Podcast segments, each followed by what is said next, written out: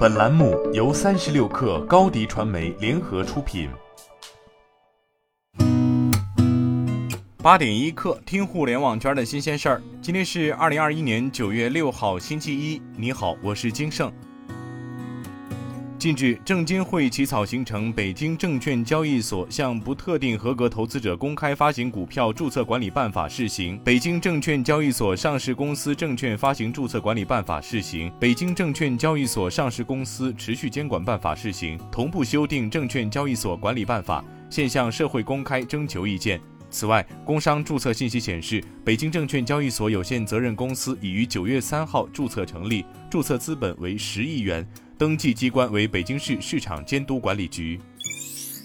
据悉，针对九月四号晚间《王者荣耀》服务器崩溃致使玩家登录异常、游戏体验不佳一事，《王者荣耀》回应外界称，已收到外界反馈，部分玩家出现排位赛、巅峰赛进入异常的问题，该问题目前已经处理完成，逐步恢复。针对因服务器影响而丢失对局的胜利方，王者荣耀官方将陆续补发相应补偿。王者荣耀对给玩家带来的影响感到非常抱歉。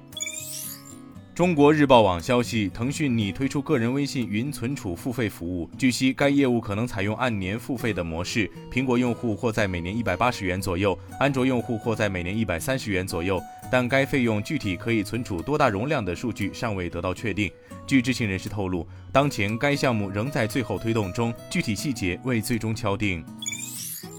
据上海证券报报道，字节跳动相关负责人证实，公司收缩金融相关业务，确实有出售证券的计划。在涉及的相关券商当中，东方财富、德邦证券对上证报记者表示，并未与字节方面进行接触。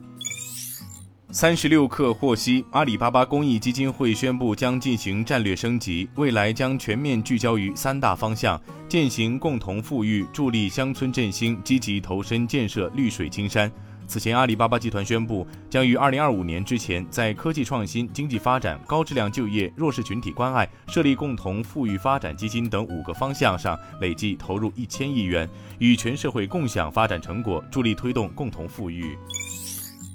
中国体育代表团昨天结束了本届残奥会所有比赛项目，以九十六金、六十银、五十一铜的成绩雄踞金牌榜和奖牌榜榜首。这也是中国体育代表团连续第五次位列夏季残奥会金牌榜和奖牌榜双第一。